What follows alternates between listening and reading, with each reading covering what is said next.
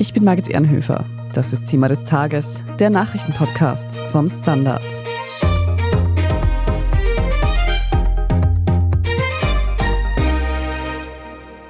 Seit über 500 Tagen führt Russland einen Angriffskrieg gegen die Ukraine. Auslöser dafür war laut dem russischen Präsidenten Wladimir Putin der Westen und allen voran das Militärbündnis NATO, das sich über Jahrzehnte immer weiter ausgebreitet hatte. Doch anstatt Europa und die USA in die Schranken zu weisen, sind die NATO-Staaten noch enger zusammengerückt. Und nicht nur das. Nach Finnland im April könnte nun mit Schweden ein weiteres Mitglied das Bündnis stärken. Entschieden wird das ab morgen Dienstag beim NATO-Gipfeltreffen. Wir sprechen heute darüber, ob Schweden tatsächlich NATO-Mitglied wird und welche Chancen die Ukraine auf einen Beitritt hat. Und wir fragen nach, ob Putins Versuch, den Westen zu schwächen, nach hinten losgegangen ist.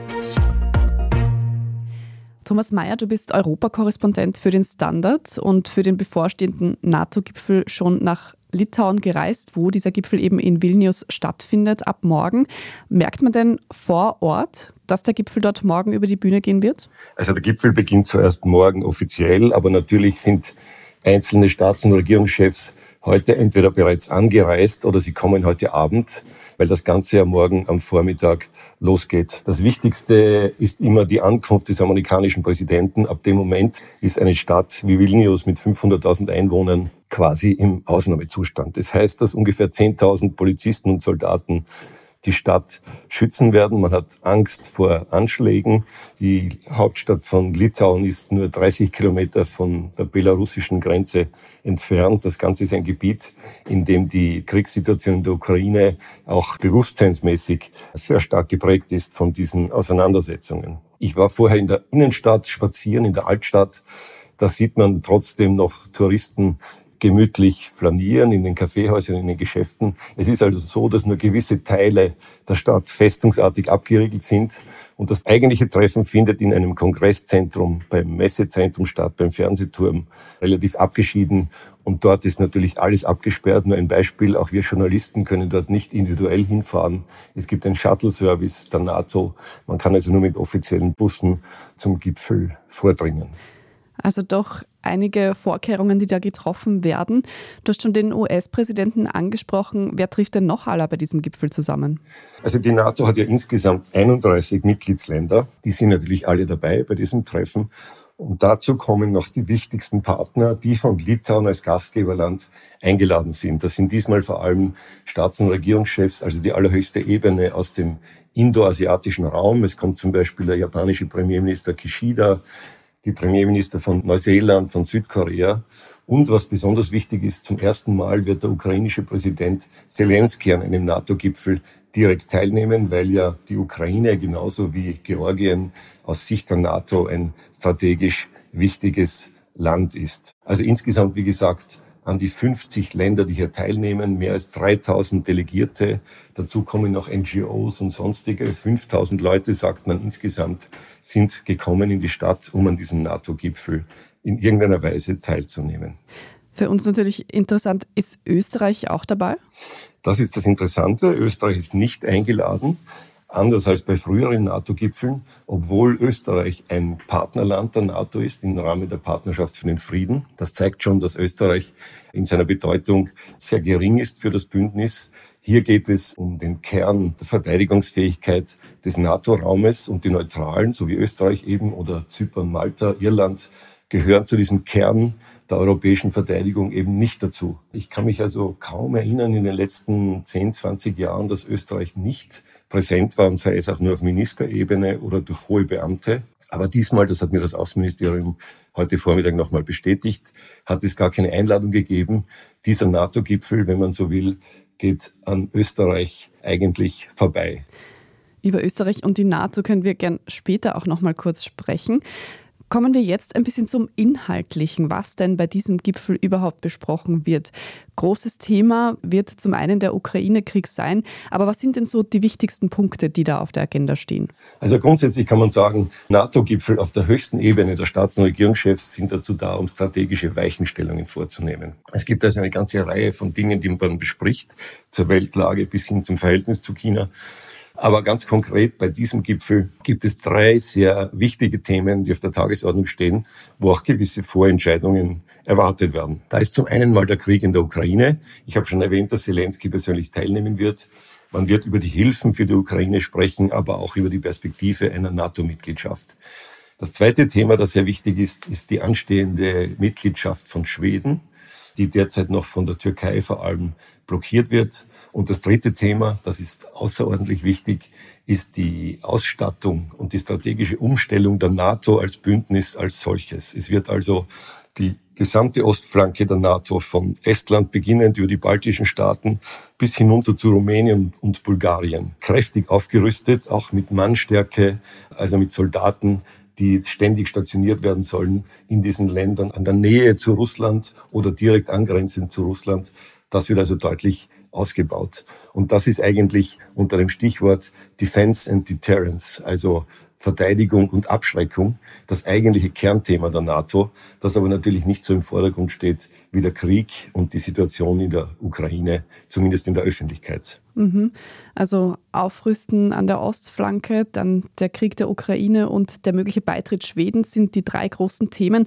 Wie ist denn deine Einschätzung? Wird Schweden diese Woche Teil des Verteidigungsbündnisses werden? Das ist sehr schwer abzuschätzen. Der Schlüsselspieler in dieser Frage ist der türkische Präsident Erdogan. Er wird sich heute schon im Vorfeld des eigentlichen NATO-Treffens mit dem schwedischen Premierminister Ulf Kristersson zusammensetzen und man wird darüber sprechen. Bisher hat Erdogan ja eigentlich innerschwedische Gründe genannt, warum er sich querlegt. Da geht es um den Umgang mit der PKK. Wie Erdogan und die Türkei meinen, ist Schweden hier viel zu nachlässig, diese Terrororganisation sozusagen im Zaum zu halten, viel zu liberal im Umgang mit Demonstrationen für die kurdischen Rechte. Aber das ist nicht der eigentliche Grund. Es scheint so zu sein, dass Erdogan damit andere Eigeninteressen noch verknüpfen will. Das ist zum einen die Lieferung von amerikanischen Kampfjets des Typs F-16. Das war seit Monaten schon bekannt, das hat er immer wieder in Gesprächen betont. Und heute hat er vor seinem Abflug nach Vilnius in einer Pressekonferenz offensichtlich eine neue Frontlinie aufgemacht. Er hat nämlich gesagt, man kann über den Beitritt von Schweden zur NATO sprechen, wenn gleichzeitig die EU bereit ist, die Beitrittsverhandlungen mit der Türkei wieder aufzunehmen und fortzuführen. Also man sieht, er pokert ja hoch, das hat Erdogan immer gemacht. Ich kann mich an kaum einen NATO-Gipfel erinnern, wo er hier nicht unter Anführungszeichen den bösen Buben gespielt hat und in Anwesenheit seiner Regierungskollegen Forderungen aufgestellt hat. Biden wird sich mit Erdogan am Rande des Gipfels persönlich treffen. Man erwartet, dass von diesem Treffen möglicherweise eine Lösung für Schweden, aber auch für andere Fragen herauskommt. Aber es gilt zunächst einmal, was NATO-Generalsekretär Stoltenberg in den vergangenen Tagen gesagt hat. Schweden wird bald Mitglied der NATO sein. Er hat die Formulierung in nicht allzu ferner Zukunft gemeint. Wann die Parlamente in der Türkei und übrigens auch noch in Ungarn, das ebenfalls blockiert, diesen Beitritt ratifizieren werden, das steht heute noch in den Sternen. Aber ich gehe davon aus, dass das sehr bald passieren wird. Möglicherweise haben wir in Vilnius hier dann auch einen Durchbruch in dieser Frage. Aber wenn ich das richtig verstehe, dann versucht ja hier der türkische Präsident Erdogan Druck auch auf die EU auszuüben über diesen NATO-Beitritt. Geht denn das? Beziehungsweise gab es denn sowas in der Art schon mal? Es gibt immer wieder so Erpressungsversuche von EU-Regierungschefs, die gleichzeitig auch Mitglieder der NATO sind und umgekehrt. Aber es gibt hier eigentlich keinen formalen Zusammenhang. Erdogan kann hier nicht Forderungen an eine Organisation wie die Europäische Union aufstellen. Also mit der Überlegung, dass die NATO hier möglicherweise Druck macht auf die Europäische Union, hier bei den Beitrittsgesprächen weiterzukommen. Das ist ein bisschen konstruiert. Aber es ist eben wie immer beim türkischen Präsidenten. Er hat da wenig Zurückhaltung, wenn es darum geht, seine eigenen Interessen mit Macht durchzusetzen. Er genießt natürlich im Moment seine Rolle, dass er sich als Vermittler im Ukraine-Krieg positionieren möchte. Er hat ja Zelensky dieser Tage bei ihm in Ankara empfangen. Erdogan hat angekündigt, dass Präsident Putin demnächst in die Türkei reisen wird zu Gesprächen. Da geht es unter anderem auch über eine Verlängerung des Getreideabkommens. Also Erdogan versucht sich hier in eine Position zu bringen auf mehreren Spielfeldern und Linien, sodass der Eindruck entsteht, dass ohne ihn eigentlich keiner dieser Konflikte in vielerlei Hinsicht gelöst werden kann. Das ist sein taktisches Spiel. Aber der amerikanische Präsident ist da immer noch der einflussreichere von den beiden. Und wir werden nach dem Gipfel in zwei Tagen, drei Tagen sehen, was diese Gespräche dann konkret an Ergebnissen gebracht hat.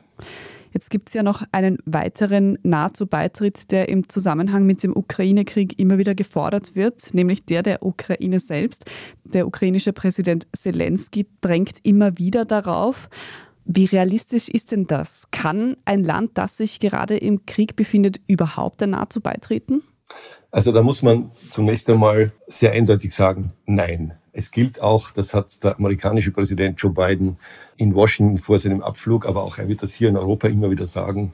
Er wird betonen, dass ein Land, das im Krieg ist, nicht der NATO beitreten kann. Das hat einen ganz einfachen Grund, den jeder nachvollziehen kann.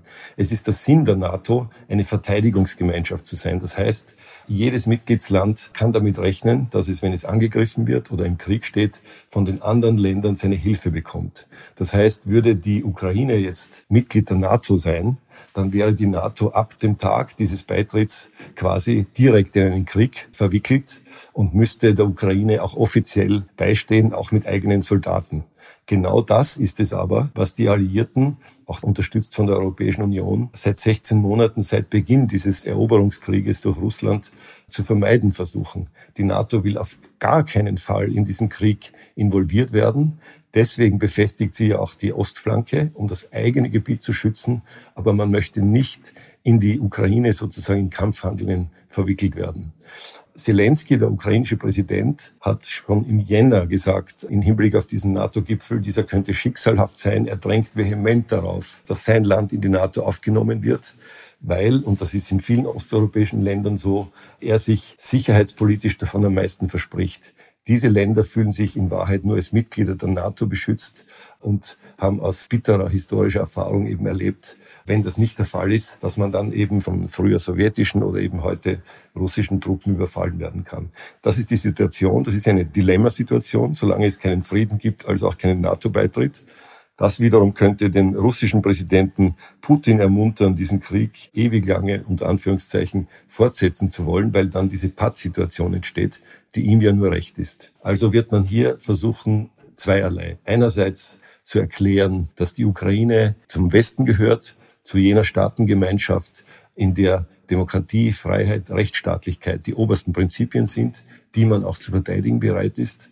Aber man wird sagen müssen, es gibt für die Ukraine nur diese Perspektive, später einmal der NATO, in Klammern muss man dazu sagen, auch natürlich der EU, irgendwann einmal beitreten zu können.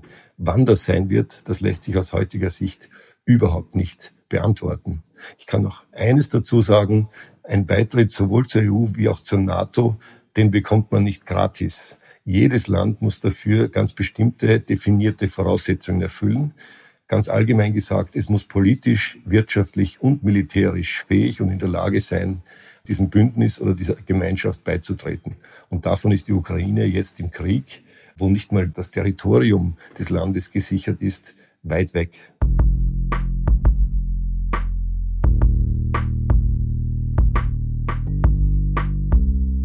Wir sind gleich zurück.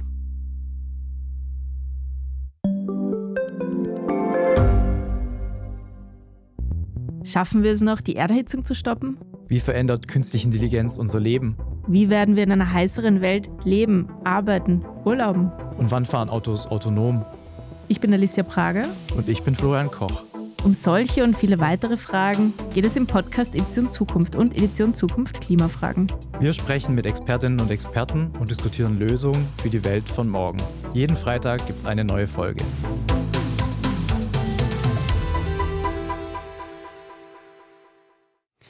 Also der NATO-Beitritt für die Ukraine noch in einer undefinierten Ferne. Was man aber die nächsten Tage bestimmt besprechen wird, ist, wie man denn die Ukraine in Zukunft weiter unterstützen möchte. Gibt es denn da schon Informationen, was die NATO hier plant? Das muss man, glaube ich, differenzieren. Die NATO als NATO plant hier keine direkte Hilfe. Die NATO ist ein Bündnis von Mitgliedstaaten, 31 an der Zahl, wie ich schon gesagt habe.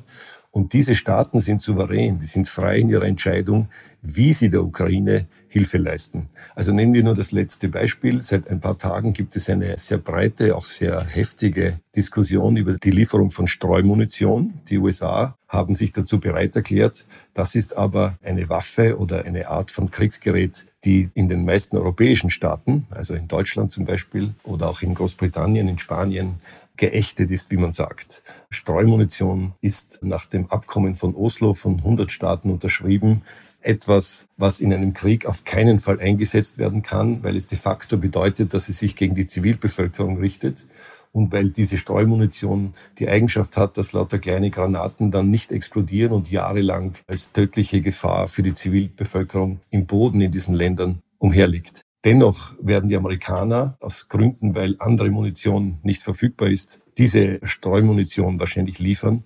Und das wird sicherlich ein Thema auch bei diesem Gipfel sein, über das diskutiert wird. Aber wie gesagt, die Entscheidung treffen in diesem Fall die Vereinigten Staaten, die genauso wie Russland und die Ukraine diesem Oslo-Abkommen nicht beigetreten ist. Das heißt, an dieser Entscheidung kann die souveräne USA eigentlich niemand hindern.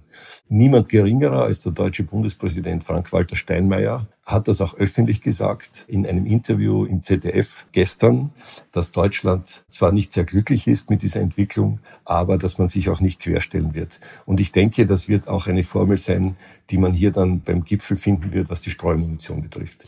Und unabhängig von der Debatte um Streumunition, gibt es sonst noch Pläne, die Ukraine militärisch anderweitig noch zu unterstützen? Das Problem der Europäer vor allem, aber auch der Amerikaner, wie Biden zuletzt gesagt hat, ist, dass sie nicht über genügend Artilleriemunition und andere Waffen verfügen, die sie sehr schnell der Ukraine liefern können. Man muss davon ausgehen kann davon ausgehen, dass die NATO-Staaten hier eine Übereinkunft treffen, dass sie ihre Anstrengungen, die Ukraine militärisch zu unterstützen, deutlich erhöhen werden. Das ist auch jetzt, wenn ich wieder einen Wechsel mache zur Europäischen Union, beim EU-Gipfel vergangene Woche in Brüssel in diesem Sinne auch so besprochen worden. Also hier greifen sozusagen die Räder ineinander. Die NATO in diesem Fall ist eine Koordinatorin, aber sie trifft nicht die Entscheidung, ob und welche Munition die Ukraine geliefert bekommt oder nicht. Diese Entscheidung müssen letztendlich die Regierungen der einzelnen Mitgliedstaaten treffen. Mhm. Die USA spielen da also eine sehr wichtige Rolle, was die Lieferung von Waffen angeht. Du hast schon Präsident Joe Biden auch angesprochen. Er ist ja im Vorfeld zum morgen startenden Gipfel bereits heute in Großbritannien zu Gast. Weiß man denn, was hier besprochen wird? Der Besuch beim britischen Premier hat bereits stattgefunden. Der amerikanische Präsident ist in der Zwischenzeit schon zum König gefahren.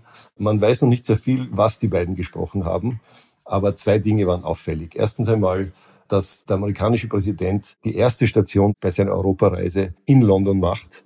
Das steht als Symbol für sich selbst. Großbritannien ist wie die Amerikaner auch immer wieder betonen, der wichtigste Bündnispartner innerhalb der NATO und sicherheitspolitisch. Allein das ist schon ein Ergebnis. Er hat auch ein kurzes Statement abgegeben nach dem Treffen, in dem er gesagt hat, die Partnerschaft zwischen Großbritannien und den USA steht felsenfest. Also auch in allen Streitfragen, über die man möglicherweise sich dann austauschen muss, soll keinerlei Zweifel bestehen, dass hier kein Blatt Papier passt, militärisch gesehen, zwischen dem, was die Amerikaner und die Briten in Europa tun. Dazu passt dann auch, wie Biden weiterreisen wird. Er wird dann den NATO-Gipfel in Vilnius besuchen und nach dem Gipfel nach Helsinki weiterfliegen. Dort wird er zusammentreffen nicht nur mit dem finnischen Präsidenten, sondern mit auch den Staats- und Regierungschefs der nordischen Staaten, also auch Norwegens, Schwedens und so weiter. Das ist deswegen interessant, weil aus meiner Sicht dieser NATO-Gipfel ein ganz bemerkenswertes Ergebnis bringt oder bringen wird oder schon gebracht hat, muss man fast sagen, vor allem auch aus österreichischer Sicht. Mit dem Beitritt von Finnland und Schweden ist die gesamte Nordflanke Europas aus NATO-Sicht quasi gelöst. Es sind dann alle Staaten des Nordens ohne jede Ausnahme Mitglied des transatlantischen Bündnisses. Es gibt keine neutralen Staaten mehr. Und das in einem Gebiet, das direkt an Russland, an Belarus und die Ukraine angrenzt und wo Russland mit der Enklave Kaliningrad ein Territorium mitten innerhalb der Europäischen Union oder auch des NATO-Gebietes hat. Das ist ein bemerkenswertes Ereignis, dass man sich, wenn man kurz zurückdenkt, vor fünf Jahren vor dem Krieg oder der Verschärfung des Krieges in der Ukraine, der ja eigentlich seit 2014 mit der Krim-Annexion schon begonnen hat. Aber das ist ein Szenario, das man sich so vor einigen Jahren eigentlich noch nicht vorstellen hätte können. Du hast gerade gesagt, es ist besonders aus österreichischer Sicht bemerkenswert. Wieso das? Ich betone das deswegen, weil das vielleicht verständlich macht, warum auch in Österreich und in der Schweiz auf einmal so nervöse Debatten beginnen, wie das denn weitergeht mit der Neutralität und wie das überhaupt weitergeht mit der Sicherheit in Europa. Weil wenn so wichtige Staaten wie Schweden und Finnland sich entscheiden, ihre Neutralität aufzugeben und sogar die Schweiz ernsthaft diskutiert, militärische Kooperationen einzugehen, Stichwort Sky Shield, dann kann man nicht mehr sagen, wir sind neutral, wir wollen neutral bleiben für alle Zeiten und es interessiert uns nicht, was in Europa passiert. Wir erleben im Moment gerade nach 30 Jahren nach dem Zusammenbruch der Sowjetunion wieder eine deutliche, eine gründliche sicherheitspolitische Neuorientierung in Europa. Und jedes Land muss sich dann fragen, wo es dabei eigentlich bleibt und was es dabei will. Und ich komme nochmal zurück auf das, was wir anfangs schon gesprochen haben. Allein die Tatsache, dass Österreich bei diesem wichtigen NATO-Gipfel, wo es also wirklich um Weichenstellungen auf Jahre und Jahrzehnte geht, nicht eingeladen ist, das müsste uns eigentlich zeigen, dass wir hier einen Aufholbedarf haben, was Debatte und Diskussion betrifft, weil Österreich ist keine Insel der Seligen. Wir sind ein sehr zentral gelegenes Land, sehr exponiert gegenüber der osteuropäischen Nachbarschaft. Und es wird sehr interessant sein, wie man in den nächsten Monaten in Österreich darüber diskutieren wird, aus meiner Sicht. Und nicht nur die Schweiz will ja dem Raketenabwehrsystem Sky Shield beitreten, sondern auch in Österreich wurde das schon entschieden. Dazu haben wir übrigens auch schon eine eigene Folge aufgenommen. Also wer noch mehr Infos dazu haben möchte, gerne nachhören. Tom, meinst du, dass das einen NATO-Beitritt Österreichs ein Stückchen wahrscheinlicher macht? Das glaube ich nicht, weil ob ein Land der NATO beitritt oder nicht, das muss jedes Land für sich entscheiden. Es ist nicht so, dass die NATO uns bitten wird, ihr beizutreten, sondern es ist umgekehrt. Länder wenden sich an die NATO und bitten um einen Beitritt. Es hängt also rein von einer österreichischen Einschätzung ab, was das Land will. Es geht ja nicht nur darum, dass man sozusagen militärisch einfach beitritt oder nicht beitritt, sondern man muss ja auch bedenken, dass man als Land eine vielfältige Partnerschaft mit seinen Nachbarländern oder auch innerhalb der Europäischen Union hat, in wirtschaftlicher Hinsicht, in gesellschaftlicher Hinsicht, in polizeilicher Zusammenarbeit und, und, und. Wenn man sich explizit nur in einer Frage, nämlich sicherheitspolitisch und militärisch ausschließen möchte, dann hat das natürlich Konsequenzen. Jetzt würde ich aber dazu sagen, wenn man sich das genau anschaut, dann ist es ja eigentlich gar nicht so, dass Österreich sich da völlig abgekapselt hat. Wir haben innerhalb der Europäischen Union in den letzten 10, 20, 30 Jahren viele Verpflichtungen übernommen. Ich denke nur an die Präsenz am Balkan, wo Österreich nicht nur große Truppenteile stellt, sondern sogar den Kommandanten der EU-Truppe stellt. Also es ist nicht so, dass Österreich gar nichts macht. Aber was jetzt konkret die Frage zum Raketenschild betrifft, würde ich das eher umdrehen. Österreich muss froh sein, wenn es bei diesem Raketenschild teilnehmen kann, weil er natürlich das Land sicherer macht, wenn es weiß, dass starke NATO-Partner und starke Abwehrsysteme im Notfall eines Angriffs greifen werden und wir uns also schützen können. Aber es ist nicht umgekehrt, dass das Bündnis froh sein muss, dass Österreich an diesem Raketenschild teilnimmt. Das muss man in unserem Land, glaube ich, immer wieder betonen. Aber eines ist ganz sicher, niemand wird Österreich zwingen, der NATO beizutreten. Wir Österreicher müssen uns selbst überlegen, wie wir unsere Sicherheit am besten garantieren können und absichern können und was wir dafür tun sollen. Mhm. Also da ist dann auch die Politik hierzulande gefordert, sich das zu überlegen. Tom, der russische Präsident Wladimir Putin macht ja den Westen und vor allem die NATO für den Krieg in der Ukraine verantwortlich mit den ganzen Entwicklungen, die wir jetzt seit Ausbruch des Krieges gesehen haben, mit den zusätzlichen Beitritten von Finnlands und möglicherweise auch Schwedens, hat Putin dafür gesorgt, dass die NATO stärker geworden ist? Das ist eine sehr tiefe und schwierige Frage, die wir umfänglich so wahrscheinlich noch gar nicht beantworten können, nach meiner Wahrnehmung, weil wir noch lange nicht am Ende dieses Krieges in der Ukraine stehen. Wir wissen nicht, was die nächsten Jahre noch bringen werden. Es kann zu einer deutlichen Verschärfung kommen. Es kann aber auch sein, dass das Ganze ein eingefrorener Konflikt bleibt und irgendwann abgebremst wird. Es kann sein, dass es vielleicht auch zu Friedensverhandlungen kommt. Niemand weiß das im Moment. Aber eines kann man vorsichtig nach 16 Monaten dieses einmaligen Eroberungskrieges seit dem Zweiten Weltkrieg, muss man dazu sagen, wahrscheinlich schon sagen. Die NATO hat sehr schnell reagiert, aber auch die Europäische Union, zunächst mit Wirtschaftssanktionen, indem man gehofft hat, dass Russland vielleicht einlenken könnte. Und jetzt, nach etwas mehr als einem Jahr, zeichnet sich ganz klar ab eine Remilitarisierung auf europäischem Gebiet. Ich habe das eingangs schon gesagt, wenn die NATO-Staaten ihre schnelle Eingreiftruppe, die bisher 40.000 Mann betragen hat seit 20 Jahren, auf 300.000 Mann erhöht, Wenn Deutschland, nehmen wir das Beispiel Deutschland in Litauen, 4000 deutsche Soldaten ständig stationiert, um die litauische Grenze Richtung Belarus und auf der anderen Seite auch nach Kaliningrad, die russische Enklave zu schützen, dann bedeutet das etwas. Das ist eine Entwicklung, die man sich vor einigen Jahren so nicht hätte vorstellen können, dass Deutschland in einem baltischen Land ständige Truppenpräsenz hat. Und so kann man das weiterspielen. Es werden in acht osteuropäischen Ländern in diesem Raum die NATO-Präsenz von 1000 Mann bisher, die ständig rotiert worden sind, das wird umgewandelt in eine Brigadestärke. Da reden wir dann so von 4.000 bis 5.000 Soldaten pro Land. Also das ist ganz eindeutig aus dieser Sicht, was Putin mit seinem Angriff, mit seinem Versuch, die Nachkriegsordnung wieder zurückzudrehen und den alten Einflussbereich der Sowjetunion wiederherzustellen, was er damit bewirkt hat. Das Bild ist bis jetzt die Wiederkehr des Kalten Krieges mit anderen Mitteln. Wir leben in einer völlig anderen Zeit. Aber ich denke, wir müssen uns eher darauf einstellen, dass wir die Sicherheit Europas nicht mit Russland, wie man das jetzt 20 Jahre lang gesagt hat nach den großen Umbrüchen, sondern ohne Russland gestalten kann. Manche sagen sogar, die NATO und auch die europäischen Partner müssten sich darauf einstellen, dass man die Sicherheit gestalten muss gegen Russland. Und das wäre natürlich eine schlimme Konfrontationssituation. Und vieles hängt natürlich jetzt davon ab, wie das mit dem Krieg in der Ukraine weitergeht. Ich befürchte nach allem, was man hört, dass dieser Krieg noch sehr lange dauern wird. Und am Ende des NATO-Gipfels wird man dann ein klareres Bild haben. Soweit ich das jetzt beurteilen kann, wird sich herausstellen, dass man sich auf eine lange Konfrontation mit Russland einstellt und nicht auf ein rasches Ende. Das zeigt also auch, wie schnell sich gegebene Strukturen und Verhältnisse den Umständen entsprechend verändern können. Morgen Dienstag startet jedenfalls einmal das NATO-Gipfeltreffen in Litauen, in Vilnius.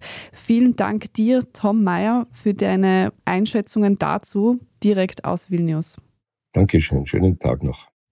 Wir sprechen jetzt in unserer Meldungsübersicht gleich noch über den aktuellen Streit zwischen Johanna Mikl-Leitner und Werner Kogler und über eine Ferienfahrt, die nicht ganz nach Plan verlaufen ist. Wenn Ihnen diese Folge von Thema des Tages aber bisher schon gefallen hat, dann lassen Sie uns das gerne wissen. Geben Sie uns einen netten Kommentar oder eine gute Bewertung. Und wenn Sie keine weitere Folge von Thema des Tages mehr verpassen möchten, dann abonnieren Sie den Podcast am besten gleich dort, wo Sie Ihre Podcasts eben am liebsten hören. Vielen Dank dafür und wir sind gleich zurück.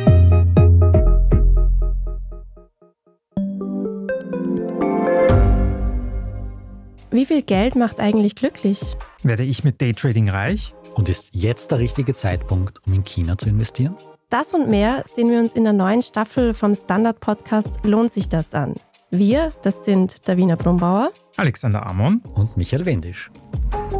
Und gemeinsam mit Expertinnen und Experten fragen wir uns, wie ein Pyramidenspiel funktioniert, was eigentlich ein Baby kostet und ob es sich lohnt, in eine Steueroase auszuwandern. Lohnt sich das? Der Standard-Podcast über Geld findet ihr jeden Dienstag auf allen gängigen Podcast-Plattformen. Und hier ist, was Sie heute sonst noch wissen müssen. Erstens. Übers Wochenende ist der verbale Streit zwischen ÖVP und Grünen weitergegangen. Zur Erinnerung, Grünen-Chef Werner Kogler hat Aussagen der niederösterreichischen Landeshauptfrau Johanna Mikl-Leitner als Zitat präfaschistoid bezeichnet. Konkret geht es da um einen Gastkommentar, den Mikl-Leitner im Standard veröffentlicht hatte. Darin spricht sie nämlich mehrfach von, wieder Zitat, normal denkenden Menschen. Kogler fühlte sich davon an Zeiten erinnert, in denen konservative Politik in den Faschismus abgerutscht ist und immer mehr Feindbilder geschaffen hat. Michael Leitner hat nun ihrerseits in einem Interview gekontert, dass die politischen Ränder immer extremer werden würden. Die Debatte als Ganzes hat mittlerweile auch Nationalratspräsident Wolfgang Sobotka kommentiert. Er meinte, diese sei unnötig. Manche Medien sprechen auch von einem Sommerlochthema. Zweitens. Im Süden von China sind bei einem Messerangriff auf einen Kindergarten sechs Menschen ums Leben gekommen. Eine weitere Person wurde verletzt. Laut Polizeiangaben wurde der mutmaßliche Täter festgenommen. Es handelt sich um einen 25-jährigen Mann. Die Hintergründe der Tat sind bisher nicht bekannt. Laut Medienberichten sind Angriffe auf Kindergärten oder Schulen in China aber keine Seltenheit. Bei früheren Fällen wollten sich TäterInnen für eine abstrakte Ungerechtigkeit an der Gesellschaft rächen und haben deshalb ihre verwundbarsten Mitglieder, also Kinder, angegriffen.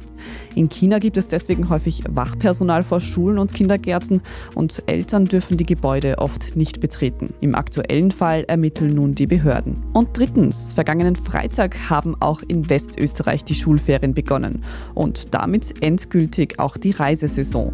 Für eine österreichische Familie ist das allerdings schon schief gelaufen, wie eine Polizeistation in Deutschland nun mitgeteilt hat. Die Familie wollte von einem unbekannten Ort in Österreich aus nach Kroatien fahren und zwar mit Zwischenstopp in Salzburg. Den Namen der Mozartstadt hat die Familie dann auch ins Navigationssystem des Autos eingegeben.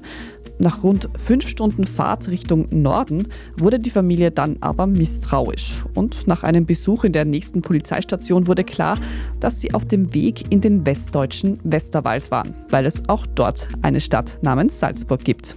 Die Polizistinnen haben das Navi dann auf das österreichische Salzburg umgestellt.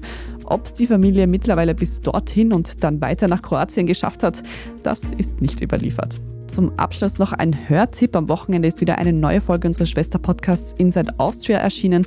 Und in der neuen Folge geht es darum, warum der Kreml in Russland so eng mit rechten Parteien in ganz Europa zusammenarbeitet und wie es dadurch zu einem Freundschaftsvertrag mit den österreichischen Freiheitlichen kam. Zu hören überall, wo es Podcasts gibt und auch auf der Standard.at. Dort finden Sie wie immer auch alles weitere zum aktuellen Weltgeschehen.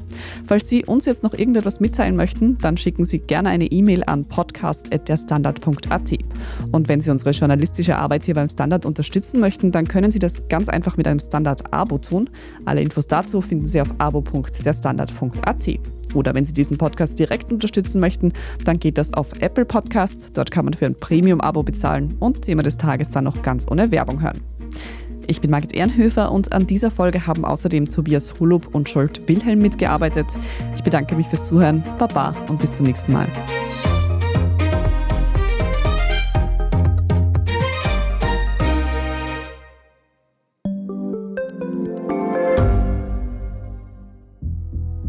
Was ich nicht nachvollziehen kann, ist, warum an jedem Unrecht immer ich schuld sein soll.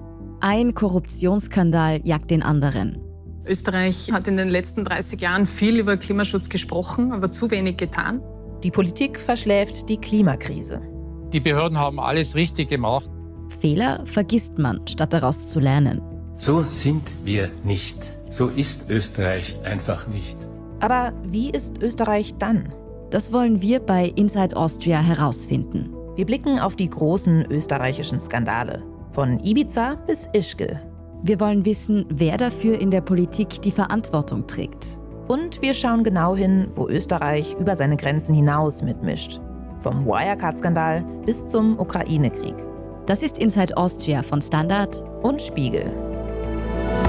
Jeden Samstag eine neue Folge, überall, wo es Podcasts gibt.